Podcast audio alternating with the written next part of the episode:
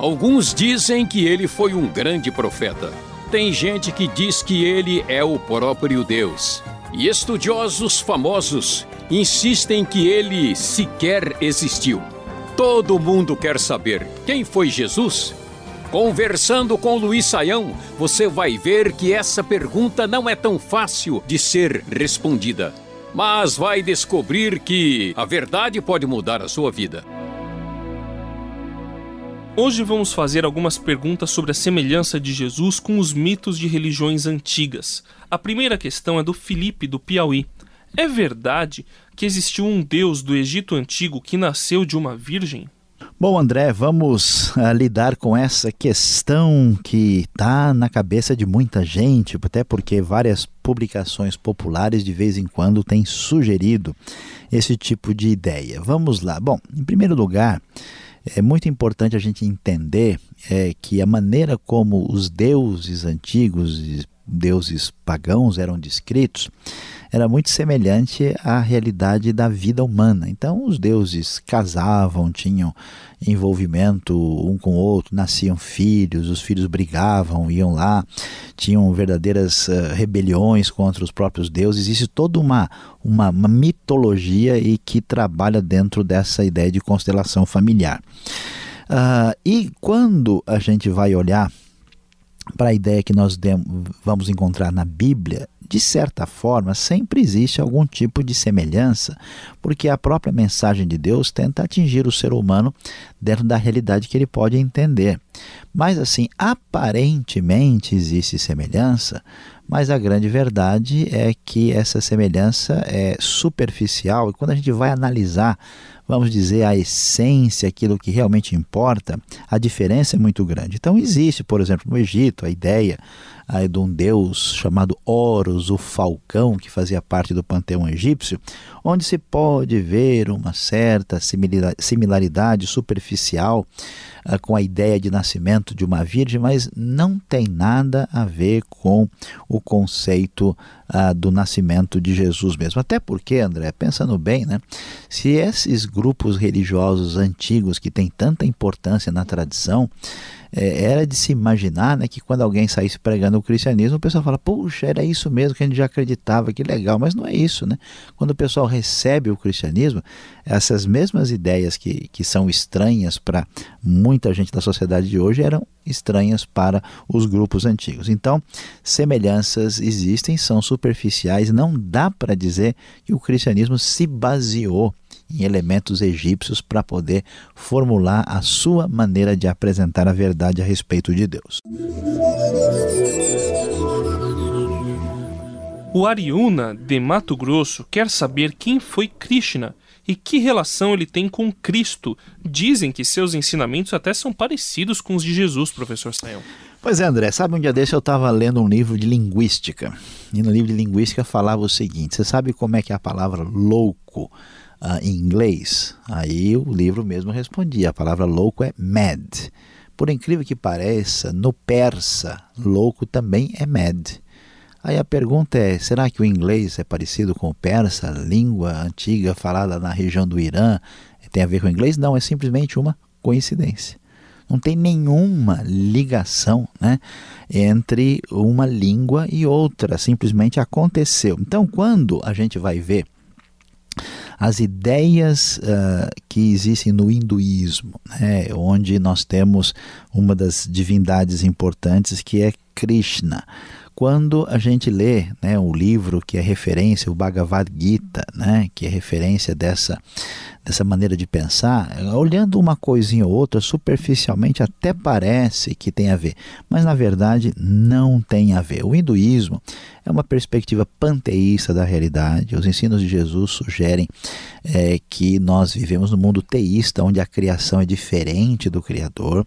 O pensamento é, hinduísta, que acompanha bastante daquilo que surgiu no pensamento budista, também entende que a nossa a vida, a nossa pessoa, é, é tem que cada vez mais aniquilar-se a si mesmo, evitando o sofrimento pela supressão pela repressão do desejo. Né? Então, quando Krishna vai dizer coisas meio parecidas com Jesus, é mais nesse contexto. Né? Você deve amar os outros, uh, ou como é que é a sua relação com os seus amigos, com os seus inimigos, é aquela questão de você não deixar que nenhum sentimento negativo, incômodo, possa prejudicar a sua vamos dizer, o seu crescimento nesse processo uh, de aniquilação de si mesmo. No pensamento cristão é muito diferente. A ideia ela é de altruísmo, de compaixão, de perder de si por causa do valor que o outro tem. Então, superficialmente parece próximo, mas as diferenças são muito grandes e bem distintas. Os enfoques não são parecidos.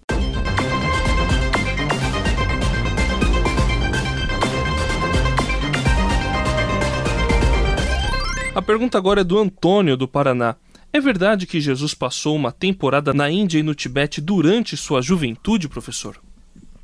Vamos lá, André. Uma coisa que eu fico pensando sobre esse tipo de pergunta, olha que coisa interessante. Você tem o Novo Testamento com um monte de informação você tem lá 89 capítulos inteiros nos quatro evangelhos falando sobre Jesus. Aí o pessoal diz: não, mas isso aqui a gente tem que tomar muito cuidado, temos que procurar o Jesus histórico que está por trás desses documentos religiosos que a gente não pode considerar com atenção. Não tem nenhuma linha fidedigna na história uh, sobre a real possibilidade de Jesus ter ido para a Índia. Nenhum historiador sério considera isso.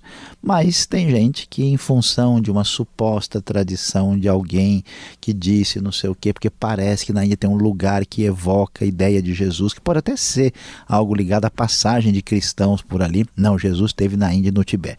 Por que é que essa ideia não faz nenhum sentido, André? Muito simples. Uh, a sugestão de que Jesus foi para a Índia, para o Tibete e até para o Egito, como alguns tentam sugerir, seria razoável que, se quando a gente lê o Novo Testamento, os ensinos, as palavras de Jesus, o que ele apresenta, fosse alguma coisa que evocasse a realidade desses lugares, mas nenhuma palavra de semelhança à língua, uh, vamos dizer, línguas da Índia, ou sânscrito, ou do Egito, aparecem no Novo Testamento. Nada, nada, nada. O que, que Jesus sabe? Ele sabe as Escrituras. Ele cita quem? Isaías. Ele cita o que? O livro de Salmos. Ele menciona o que? A realidade da história de Israel. Jesus aparece claramente como alguém criado no ambiente judaico. Então, essas ideias, apesar de serem popularmente interessantes, elas são especulativas e não têm nenhuma fundamentação histórica.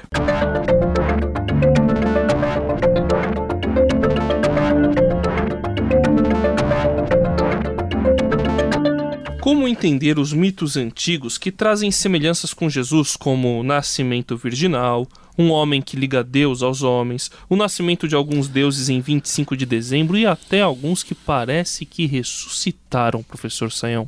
Bom, vamos uh, pensar um pouquinho sobre essas questões. Como nós mencionamos, uh, claro que o que Jesus vem apresentar para a humanidade representa a resposta de diversos anseios uh, que o ser humano tem de muitos e muitos séculos e até milênios atrás. Então, qual é o grande drama do ser humano? A gente vive uma vida aqui e depois a gente morre. E aí? Qual o significado disso? O que acontece depois da morte? Então sempre se pensava né, o que iria acontecer. E a própria ideia que tanto o mundo europeu como o mundo ali do Oriente Médio percebia com o ciclo das estações é que as coisas morriam, depois elas retornavam. Então se dizia, por exemplo, entre os antigos cananeus, uh, que na primavera era como se Baal voltasse à vida, ressuscitasse. Né? Só que essas ideias e anseios que envolve nascimento, que envolve morte, que envolve intervenção de alguma realidade divina, todas elas fazem parte daquilo que a gente pode chamar da fenomenologia de todas as religiões. Mas como nós dissemos, a gente vai encontrar essa semelhança, mas em termos de conteúdo final, a diferença é muito grande. Primeiro é que Jesus não está no nível mitológico, né? ele é uma pessoa, ele é uma realidade. Quando você fala que uma criatura mitológica, um Deus meio humano, meio, de, meio animal, né, que ele apareceu depois desapareceu, é uma coisa. Quando você fala que um indivíduo que viveu, que nasceu, que comeu, que ressuscitou na frente de todo mundo e os seus discípulos, né, tá lá quanto tempo ele ficou na sepultura, isso é uma profecia, isso era esperado.